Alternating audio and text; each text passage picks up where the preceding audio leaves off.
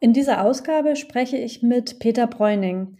Er ist Abteilungsleiter Netzleittechnik bei den Stadtwerken Schwäbisch Hall und hat bei C-Sales von Anfang an mitgewirkt, und zwar als Leiter des TP6, Teilprojekt 6, Netze.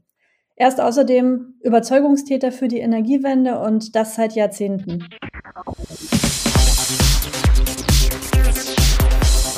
Ja, hallo Peter.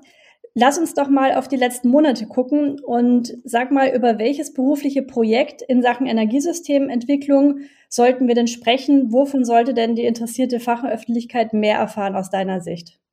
Ja gut, ist ganz einfach. Das Projekt Redispatch 2.0. Beginn war ja äh, zum 1.10.2021 muss das Projekt ja abgeschlossen sein. Und es war hochinteressantes Projekt, auch die Prozesse zur Einführung von Redispatch 2.0. Ich glaube, Redispatch sollten wir einmal kurz erläutern, was das heißt.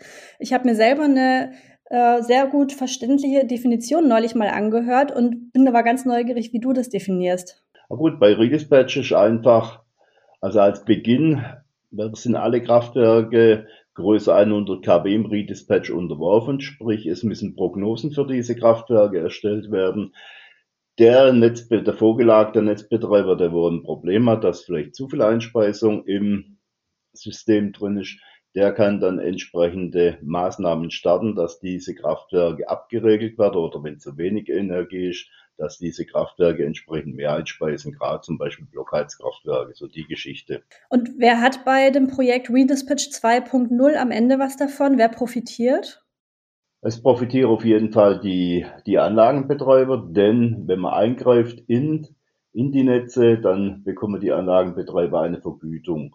Wenn eine 13.2-Maßnahme läuft, seit 1.10. wird es nicht mehr vergütet. Und es dient auch da dazu, die großen Kraftwerke, also dass man die Erzeugung der zum Beispiel Atomkraftwerke, äh, großen Gaskraftwerke, große Kohlekraftwerke, dass man dieses dann mit den kleinen Kraftwerken bei den äh, Verteilnetzbetreibern Ebene 2, äh, dass man die heranzieht für die ganze Geschichte. Also sprich, äh, volkswirtschaftlich äh, der richtige Weg auf jeden Fall, denn wir wollen ja weg von Kohle und langfristig natürlich auch von Gaskraftwerken. Redispatch 2.0, das klingt ein bisschen wie Web 2.0, also auf jeden Fall besser und kann mehr.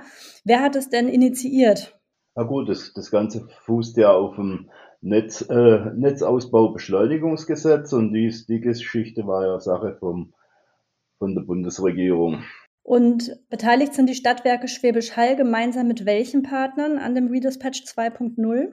Na gut, Partner, Partner für Redispatch 2.0 ist ZSW, also das Zentrum für Sonnen- und Wasserstoffforschung in Stuttgart. Von denen bekommen wir die entsprechenden Prognosen rein und dann der Lieferant vom Netzführungssystem. Und was auch noch interessant ist, wir setzen DARE ein. Das sind also die Kollegen von der Transnet und NetzWW sind bei diesem Projekt beteiligt. Und bei DARE ist auch noch interessant, da leite ich quasi so die, die Netzbetreibergeschichte. Also sind wir, hier sind wir beratend tätig, dass dieses hier genauso gebaut wird, wie wir es mit unserem System entsprechend umsetzen können.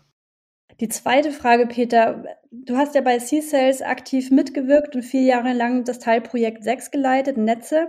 Welche direkten oder auch indirekten Anknüpfungspunkte gibt es denn jetzt bei Redispatch 2.0 aus der zurückliegenden C-Sales-Zeit? Ja gut, die, der wichtigste Anknüpfungspunkt war, dass wir im Rahmen von CSALS ja, Gridstabilität untersucht haben. Hierzu sind wir hergegangen, haben von Kraftwerke und Netzstationen die Daten an ZSW gesendet. ZSW hat daraufhin eine Prognose für alle einspeisenden Kraftwerke für jeden Netzknoten im Netz Schwäbisch Hall, und es sind immerhin 800 Trafferstationen, gemacht.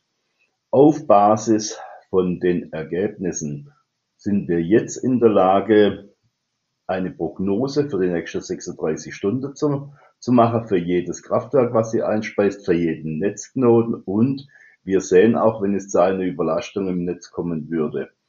Es hat sich bewährt, ins Netz Schwäbisch Hall ist Engpass behaftet, wenn bestimmte Leitungswege, zum Beispiel Wege Annäherung abgeschaltet sind, also das Kabel einfach nicht benutzt werden können oder um, ganzes Umspannwerk mal abgeschaltet wird, dann bekommen wir rein, was passiert denn, was können wir tun und auch Redispatch-Maßnahmen können wir dann auf Basis von diesen Ergebnissen äh, einleiten. Also ohne die Geschichte C-Cells wäre mir halt technisch nicht so weit, könnte man die ganze Sache in der, mit, der, mit dieser Auflösung und dieser Geschwindigkeit nicht umsetzen. C-Cells hatte ja den Anspruch, als Blaupause zu fungieren. Hast du den Eindruck, dass damit dann auch tatsächlich eine Blaupause entstanden ist, von der heute Netzbetreiber profitieren? Ja, selbstverständlich. Ist ja nicht nur Gridstabilität, was wir im Rahmen von C-Cells gemacht haben.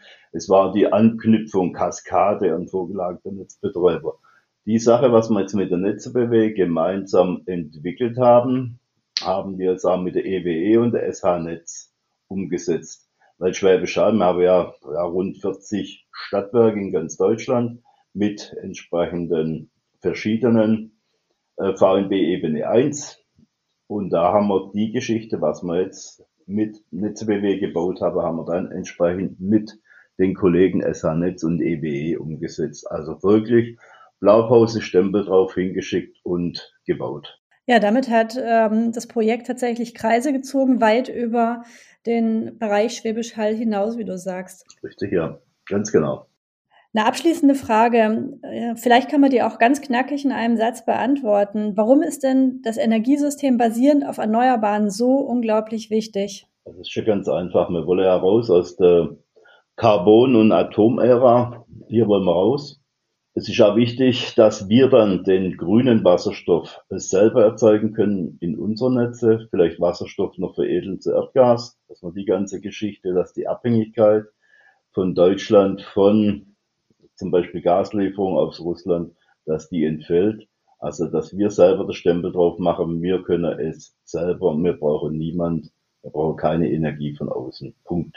Das ist ein absoluter Abschluss für diese Podcast-Aufnahme. Vielen Dank, lieber Peter. Und gerne geben wir auch die Literaturtipps und Lesetipps weiter in den Footnotes. Vielen Dank für das Gespräch. Bitte schön. Schönen Tag noch. Bis dann.